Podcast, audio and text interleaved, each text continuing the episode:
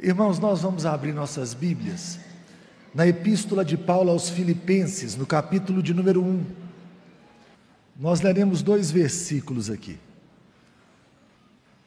O versículo 1 e o versículo 2. Diz assim a palavra do Senhor: Paulo e Timóteo, servos de Cristo Jesus, a todos os santos em Cristo Jesus, inclusive bispos e diáconos que vivem em Filipos. Graça e paz a vós outros, da parte de Deus nosso Pai e do Senhor Jesus Cristo. A todos os santos em Cristo Jesus. Essa epístola, ela é muito singular. Muito singular ela parece ter um tom diferente de todas as outras epístolas de Paulo. Paulo escreve essa epístola como quem escreve uma carta a um amigo, uma carta afetuosa a um amigo. E se você não conhecer o contexto dessa epístola, passa meio que despercebido todo o sofrimento que está embutido aqui. Uma das epístolas mais belas das Escrituras, ela é escrita de uma prisão, a primeira prisão do apóstolo Paulo em Roma. É, muitos acreditam que houve uma segunda prisão.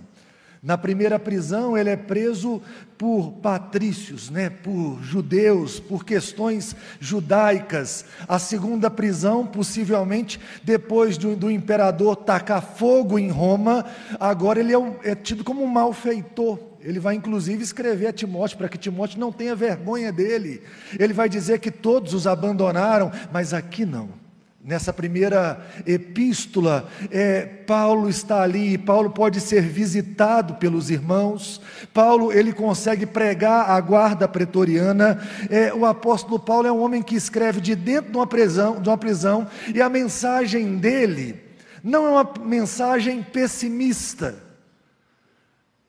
é uma mensagem realista. Eu não vou dizer otimista é a mensagem realista de quem é tocado por Cristo, de quem tem a eternidade perante os olhos. Enquanto eu falo isso e, e pensava nesse texto, me vem à mente uma, um momento que eu vivi em Guiné-Bissau. Quando eu fui para Guiné-Bissau, eu levei um tablet e eu queria gravar em Guiné-Bissau algumas tristezas feiuras e agonias. E eu fiz algumas entrevistas de jovens crentes, e eu queria que eles falassem assim. Eu perguntava como é a vida de vocês, eu queria que eles dissessem: é muito difícil, é muito dolorosa, é muito complicado, nós temos fome. E aí eu perguntava para aqueles jovens crentes, e eles com um sorriso absurdo, eles diziam assim: nossa vida é maravilhosa porque o Senhor Jesus nos levou das trevas para a luz. Porque o Senhor Jesus nos salvou. Eu ia de um para outro. Eu primeiro eu pensei assim: esse aqui ele está fazendo cara de crente. Eu vou para o segundo. E a conversa toda era essa: o Senhor Jesus nos salvou. O Senhor Jesus nos salvou. É engraçado que se você for num culto, você, dificilmente você vai conseguir prestar culto. Porque é muito diferente a forma deles cultuarem da nossa. Muita dança, muita alegria. E aí existia uma música que era impactante, muito mais impactante. Quando eu cantava essa música no Brasil, e nós cantávamos essa música no Brasil, é, com o André, que era um guineense, dentro do movimento de vida, que era um projeto que nós tínhamos, é, o pessoal de Valadares, de Caratinga, o pessoal de Vila Velha, é, era boa, era legal, mas quando eu ouvia aquela música nos lábios daquele povo sofrido, aquilo mexia nas minhas entranhas. Eles cantavam assim: Nagabal, na fala, obrigado. Nagabal, na fala, obrigado. Bufá sá de morto para vida. Bucanta Nagabal, na fala obrigado. Se eu tiver errado, depois você corrige, Emerson. É, eles diziam assim: Eu te louvo e eu te falo obrigado. Eu te louvo e eu te falo obrigado, porque o Senhor me tirou da morte para a vida, ou me livrou da morte e me levou para a vida. Eu te louvo e falo obrigado. E aí era aquela alegria, e eles diziam aleluia, e, e, e, aleluia, e, e, e, e era uma alegria profunda, porque Cristo havia resgatado aqueles irmãos. Nós estamos aqui há 105 anos e Cristo tem resgatado pessoas. E cada pessoa que Cristo resgata são santos em Cristo Jesus. A santidade de Cristo é aplicada a eles. E aí, uma coisa que me impressiona à medida em que nós começamos a ler esse texto aos Filipenses é sobre quem é a igreja. Cada dia que passa, a mensagem sobre quem é a igreja parece que vai se distorcendo. Sabe, a gente vive querendo criar um sistema de igreja, ah, uma forma perfeita de igreja. Às vezes uma igreja que ela seja mais adaptável ao seu tempo. A igreja, ela é clara, ela está descrita nas escrituras. E se eu quero entender quem eu sou como igreja, eu me volto às escrituras. E uma coisa que me impressiona nesse texto e que a igreja precisava entender e viver, olha para o versículo 6. O apóstolo Paulo vai dizer bem assim: irmãos em Cristo, entendam uma coisa. Seis, estou plenamente certo de que aquele que começou boa obra em vós há de completá-la até o dia de Cristo Jesus. Talvez você olhe para esse texto e ache ele muito comum. Aquele que começou boa obra há de completá-la. Irmãos, o maior apóstolo daquele tempo, ou o grande apóstolo, ou um dos grandes apóstolos daquele tempo está preso. A igreja começa a perder seus grandes homens. E agora há uma ansiedade no coração da igreja: o que será do apóstolo Paulo? Todo mundo tem essa ansiedade, já viu? Quando você vai para o Antigo Testamento, você vai encontrar lá, quando o rei Uzias morre, no ano da morte do rei Uzias, é, o profeta Isaías vai para o templo, porque um grande servo do Senhor, um grande rei havia morrido. É difícil quando alguém que nós admiramos, e alguém que nos lidera, que nos guia, de alguma maneira sofre algum baque. E os homens irão sofrer baques, os homens irão morrer. E aí o que, que o apóstolo Paulo quer deixar bem claro à igreja? E a igreja nunca deve se esquecer: quem começou a obra foi Cristo. A igreja é resultado da obra de Cristo. A igreja é resultado da obra de Deus. Hoje pela manhã eu dizia isso, enquanto nós estudávamos o primeiro ponto do calvinismo aqui na igreja. A, obra missionária não é a igreja salvando o mundo. A obra missionária é Deus salvando a igreja que está no mundo. É Deus chamando seus filhos para casa. É Deus buscando suas ovelhas. Uma coisa que eu acho maravilhoso, maravilhoso de pensar nessa noite é: a igreja sempre estará de pé. Porque aquele que começou boa obra, ele é fiel para completá-la. E aí o apóstolo Paulo vai virar para esses irmãos que viviam aquela realidade naquele momento e vai dizer bem assim: irmãos, vocês que receberam a obra de Deus no coração, vivam de modo digno do Evangelho. E a pergunta é: como é que se vive de modo digno do Evangelho? E o absurdo dos absurdos é que o apóstolo Paulo começa a escrever a esses irmãos, e primeiro ele vai dizer bem assim: Olha, eu estou preso aqui em Roma, mas o Evangelho não está preso. Eu quero cientificar-vos, irmãos, que toda a guarda pretoriana tem ouvido falar do Senhor Jesus. Já pensou o compromisso que Paulo tinha em fazer Cristo conhecido? Ele sabia que só havia um caminho para o céu.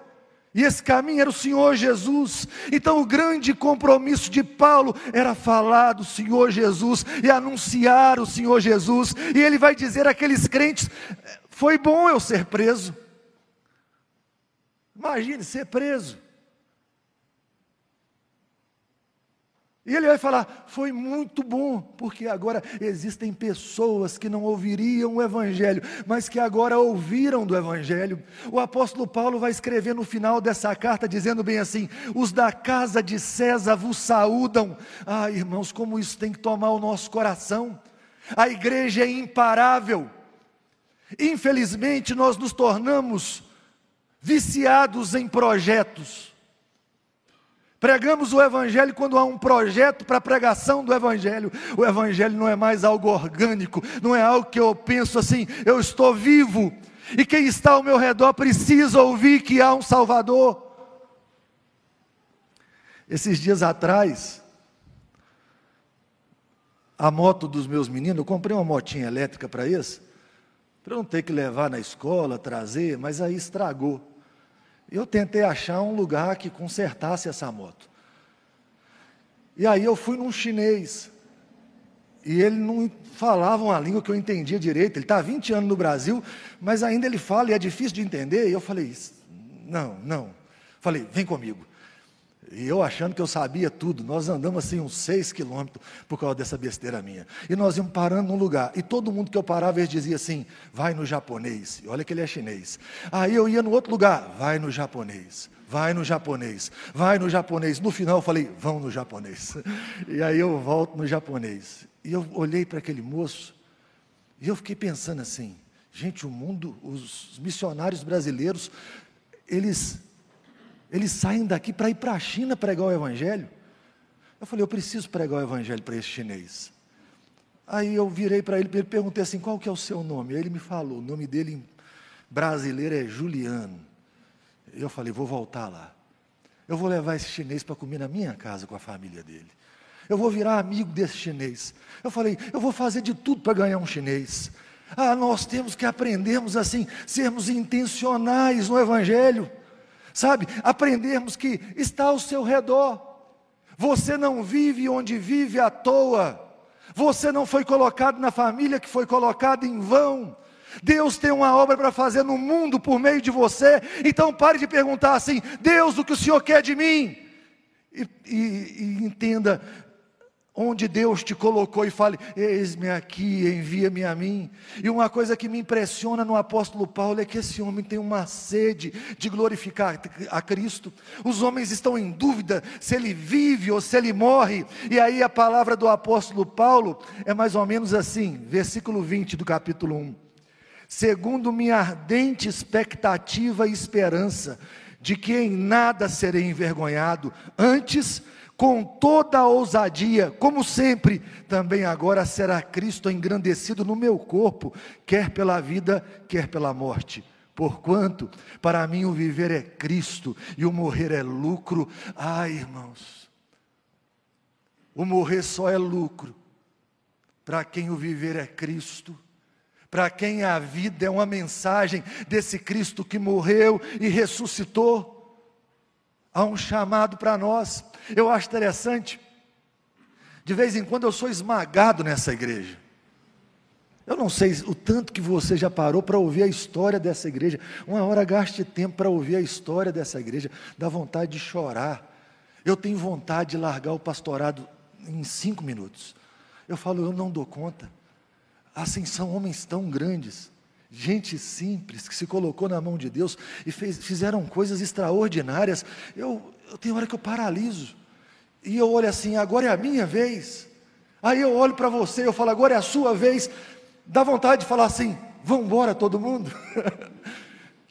ah, mas ao mesmo tempo eu olho e falo assim: louvado seja o nome do Senhor, porque agora é a minha vez, e agora é a vez dos meus irmãos, dá-nos poder e graça de entendermos a vontade do Senhor e entregarmos a nossa vida no altar do Senhor nesse mundo. E a igreja que está viva hoje aqui, escreveu o nome de Cristo na sociedade que está aí ainda hoje. Uma coisa que me chama a atenção nessa igreja, que é singular para o apóstolo Paulo, é que o apóstolo Paulo vai dizer uma coisa a essa igreja. Ele vai dizer para essa igreja primeiro: Deus começou boa obra em vocês, vocês são resultados da obra de Deus. E aí ele vai ensinar uma coisa para essa igreja que está em lutas internas. E é fácil ter briga dentro da igreja e ter confusão dentro da igreja. Tem muita vaidade no nosso meio. Sabe, tem muita gente que pensa que é melhor do que o outro. Tem muita gente assim que acha que pode falar de qualquer maneira com o outro. Assim, de vez em quando a gente complica um negócio que não podia ser complicado. E aí o grande apóstolo, cheio do Espírito, ele vai dizer a essa igreja para que eles lutem pela unidade do Espírito. Quando você vai para o capítulo 2, olha para o capítulo 2. Ele vai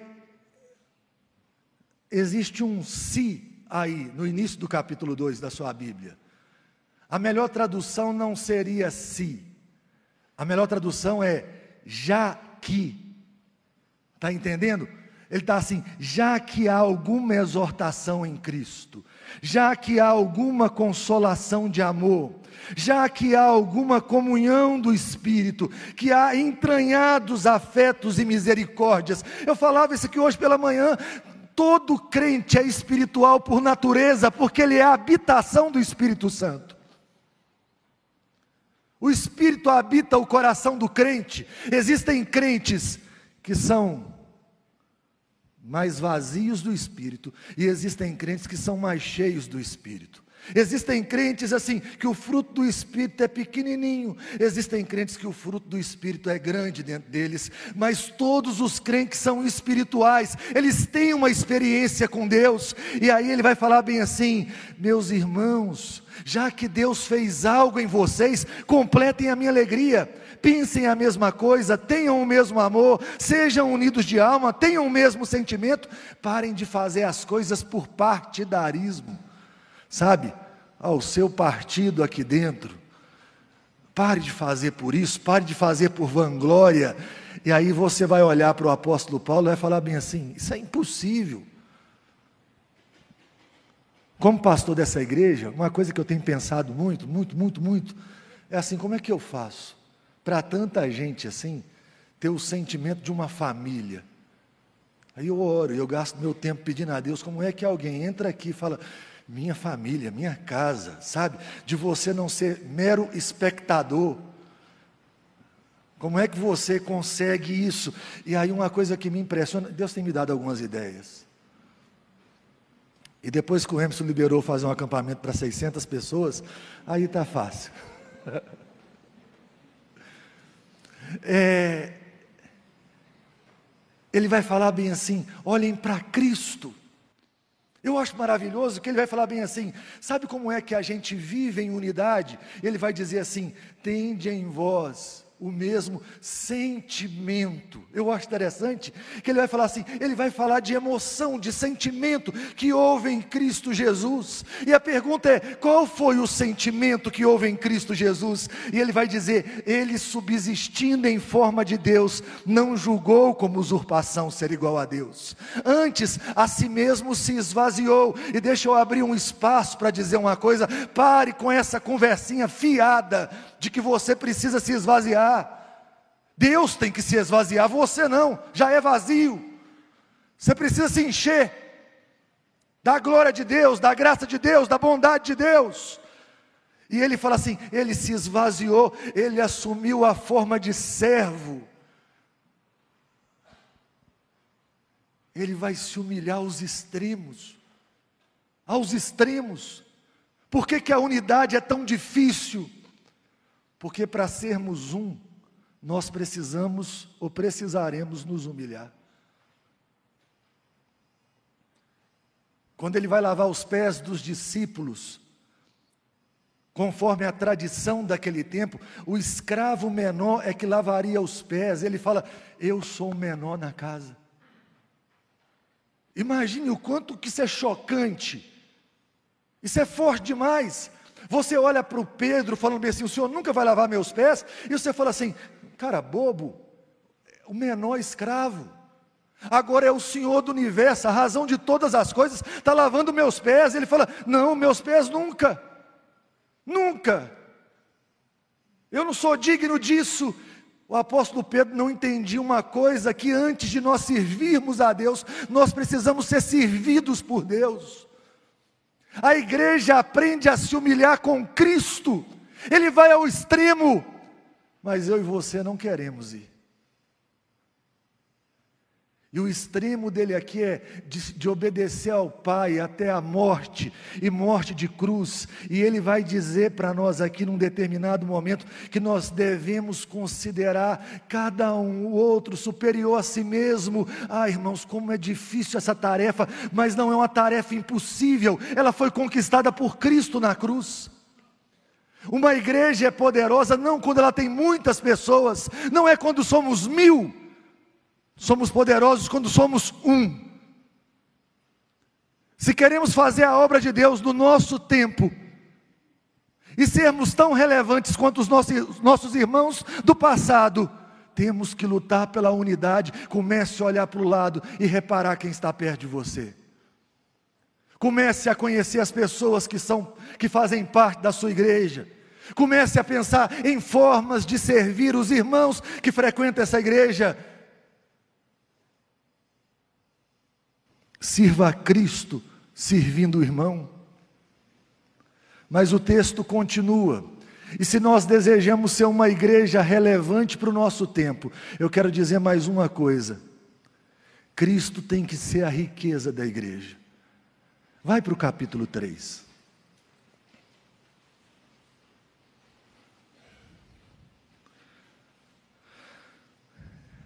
Capítulo 3, o versículo de número 8, o apóstolo Paulo fala assim: Sim, deveras considero tudo como perda, por causa da sublimidade do conhecimento de Cristo Jesus, meu Senhor, por amor do qual perdi todas as coisas e as considero como refúgio para ganhar a Cristo. O apóstolo Paulo está combatendo aqui entre os filipenses falsos obreiros, ele vai chamar de maus obreiros, uma falsa circuncisão. Gente que vai dizer bem assim: é Cristo e mais alguma coisa.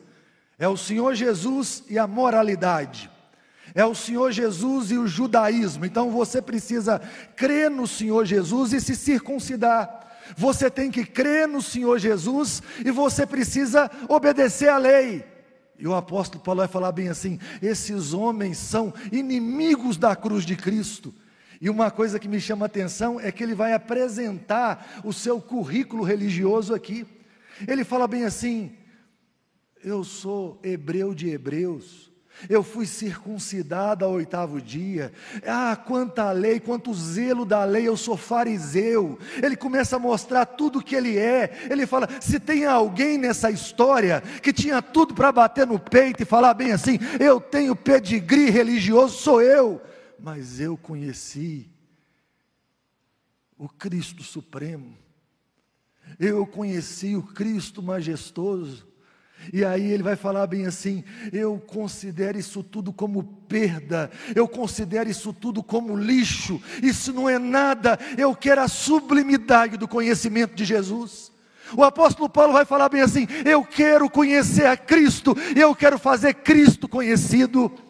Esse apóstolo é que vai falar da altura do amor de Deus, do cumprimento do amor de Deus, da largura do amor de Deus. Ele vai dizer: Eu quero experimentar esse amor. Esse apóstolo vai falar do poder da ressurreição, de gente que vive os dias debaixo do poder da ressurreição. Ele está dizendo: Eu quero experimentar o poder da ressurreição. Esse apóstolo é quem vai falar do fruto do Espírito: paz, amor, bondade, benignidade longanimidade, mansidão, domínio próprio. Ele fala: Eu quero isso preenchendo a minha vida. Ele fala: Ah, não vos embriagueis com vinho, sejam cheios do Espírito. Eu quero ser alguém cheio do Espírito. Eu prefiro Cristo do que todas as honras do mundo.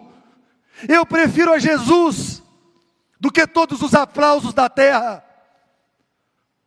O problema da igreja moderna é que ela é muito preocupada com a sua reputação e muito pouco preocupada com a reputação do seu Salvador.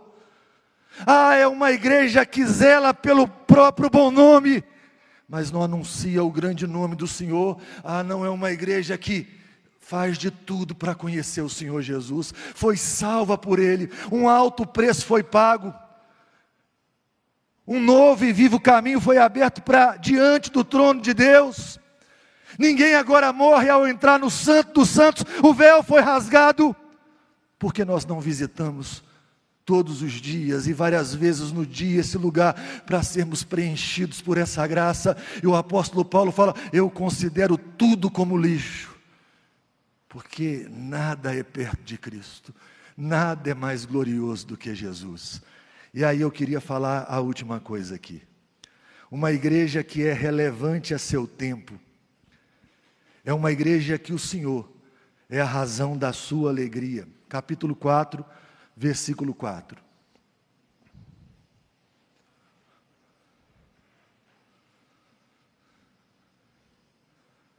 Diz assim: Alegrai-vos sempre no Senhor, outra vez vos digo, alegrai-vos. É interessante que essa deveria ser a carta da tristeza, porque um homem está preso, mas o tempo todo ele está dizendo a essa igreja: se alegrem no Senhor. No Senhor nós temos razão para alegria. No Senhor nós temos motivos para cantar. Se alegrem no Senhor. Há uma verdade antiga em Israel. Lembram do profeta Abacuque? Ainda que a figueira não floresça, ainda que não haja fruto na videira, o produto da oliveira minta, ah, o gado seja roubado do curral. Ele dizia assim: Todavia eu me alegro no Senhor. Uma igreja que não está presa às circunstâncias. Ah, não é a circunstância que vai dizer se ela será alegre ou não. Ela olha para o seu Deus e ela vê motivo para se alegrar. E aí o apóstolo Paulo vai tratar de um problema, porque existe um negócio que é inimigo da alegria: ansiedade. Tem gente ansiosa aqui?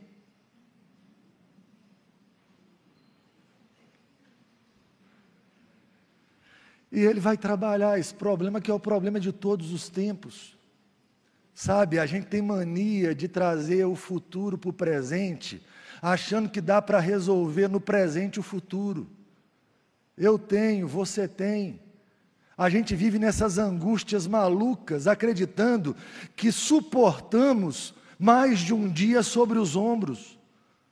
Você não suporta o ontem nos seus ombros e você não suporta o amanhã nos seus ombros. Você só suporta o dia de hoje. Não é à toa que o Senhor Jesus disse bem assim: basta a cada dia o seu próprio mal. Ah, e amanhã? Amanhã, amanhã trará seus cuidados. A pergunta que você precisa fazer sempre é: como as coisas estão hoje? E aí o apóstolo Paulo vai trabalhar uma coisa interessante. Ele fala: não andem ansiosos. Aí você pergunta: o que, que eu faço? Qual o remédio que eu vou tomar? E aí ele vai falar assim: toma esse remédio aqui. Ele fala: troca a ansiedade pela oração pelas petições, pelas súplicas, pelas ações de graças. Ele fala: começa a colocar aquilo que te deixa ansioso perante o trono da graça. E diga para Deus: eu estou ansioso. Eu acho que não tem jeito. Eu acho que não tem solução. Ele fala: coloque a sua ansiedade diante de Deus. E aí ele continua. Ele vai falar bem assim: a paz que excede o entendimento vai guardar o coração e vai guardar a mente. E aí ele vai trabalhar uma questão prática aqui. Por que, que a gente vive ansioso? Porque você é futurista e eu também, sabe? Você fala assim: se isso acontecer, vai acontecer aquilo outro. Aí você imagina, o cara quer namorar, ele fala: e se eu namorar? E essa namorada depois não gostar de mim, eu vou sofrer.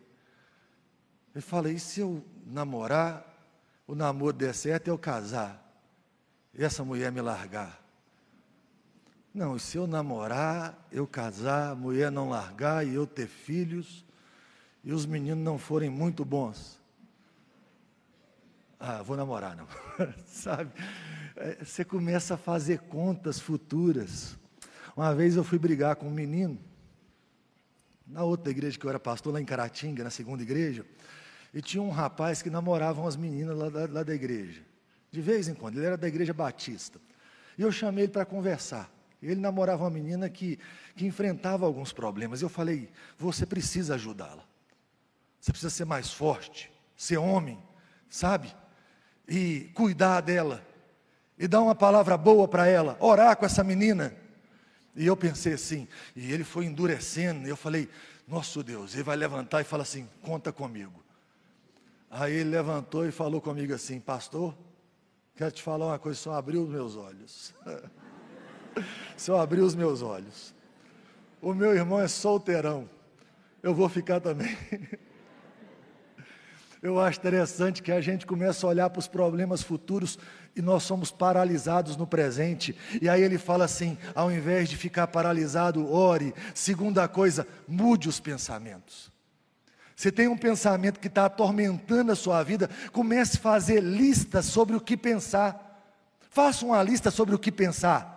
Comece a trocar o pensamento ruim pelo pensamento correto. E ele vai falar assim: o que é verdadeiro, o que é respeitável, o que é justo, o que é puro, o que é amável, o que é de boa fama, se alguma virtude há, se algum louvor existe, seja isso que ocupe o vosso coração. Quando o pensamento ruim vier, você fala: vai embora esse e traz de volta aquele. Começa a andar com a listinha na mão do que é puro. E na hora que vier um pensamento ruim, você começa a pensar no que é puro.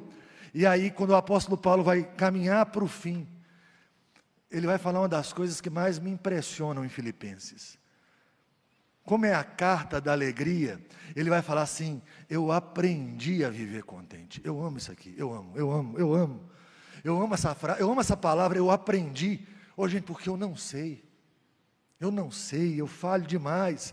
Mas eu fico pensando assim: alguém pode aprender. Eu não sei em que momento ele aprendeu, mas ele fala assim: eu aprendi a viver contente em toda e qualquer situação. E a pergunta é: me conta a situação, Paulo. Ele fala assim: eu sei ser honrado, eu sei ser humilhado, eu sei viver em fartura, eu sei viver na escassez. E aí você pergunta para ele assim: como você consegue ser feliz vivendo por meio de todas as circunstâncias? E ele responde: tudo posso naquele que me fortalece. Eu aprendi a confiar naquele que me fortalece. Oh, irmãos, me ouçam. É uma batalha minha e é uma batalha sua, uma batalha de fé. Ser a igreja de Deus no tempo em que Deus nos colocou. Nós não estamos aqui para desejarmos vivermos há 100 anos atrás, não. Deus não nos colocou há 100 anos atrás, Deus nos colocou nessa hora e nesse tempo. Então, esse é o momento que nós nos levantamos como igreja do Senhor Jesus e vivemos de modo digno do Evangelho, sabendo que Deus que começou a obra vai completar. É nesse momento que nós lutamos contra as divisões. É nesse momento que a igreja entende que a riqueza dela é Cristo. É nesse momento que essa igreja aprende a se alegrar no Senhor e ser fortalecida no Senhor, porque ela pode tudo, tudo, tudo, tudo. Porque quem fortalece você é seu Senhor. Quem fortalece a igreja, quem fortalece a primeira igreja presbiteriana de Valadares é o Senhor Jesus Cristo. Nós suportamos todas as tempestades ao longo desses anos, porque o Senhor Jesus Cristo foi quem nos deu poder, nos deu graça, foi quem nos sustentou e foi quem nos usou.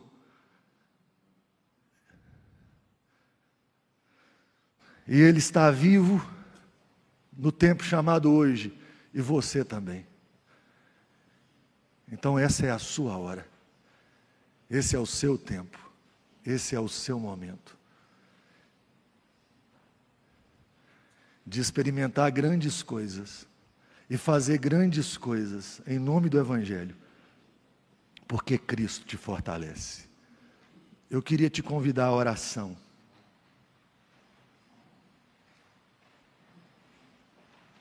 Hoje, nos 105 anos da nossa igreja, eu queria que você falasse com Deus assim: Eu quero ser levantado com poder e graça. É a minha hora. Eu quero aprender a me alegrar no Senhor. Eu quero lutar pela unidade dessa igreja.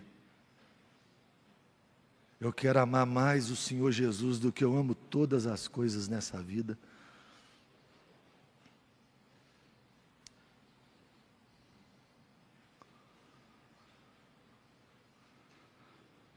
Senhor Deus amado, nós estamos nessa hora adorando o nome do Senhor, porque o Senhor tem nos sustentado por todos esses anos.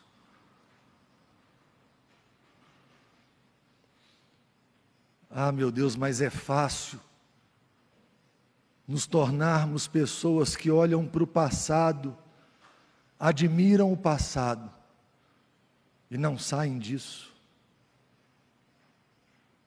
A igreja continua de pé, a missão da igreja continua. E aprove ao Senhor levantar cada um de nós para esse momento. Não estamos aqui por acaso. O Deus soberano, Criador dos céus e da terra, nos colocou nesse lugar, nesse momento e juntos. Então, dá-nos poder, meu Deus, coragem e ousadia para sairmos ao mundo e sermos o sal da terra e a luz do mundo. Dá-nos a graça de olharmos para as dificuldades que enfrentamos e que produzem divisões no nosso meio e lutarmos contra elas.